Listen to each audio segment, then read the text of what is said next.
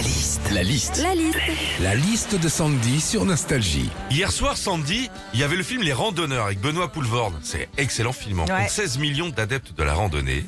Pédestre. Quand on fait de la rando, la liste de Sandy. Alors déjà, il y a beaucoup de gens qui disent que la rando c'est génial, que c'est un vrai plaisir, etc.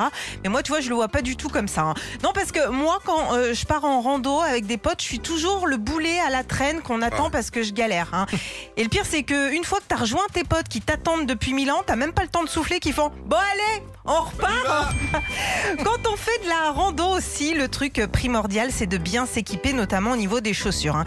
Ah oui, parce que quand tu fais euh, plusieurs kilomètres à pied avec la chaleur, la transpi, les frottements, t'arrives chez toi, c'est pas des ampoules que t'as sur les pieds, hein, c'est carrément le rayon luminaire de chez Casto.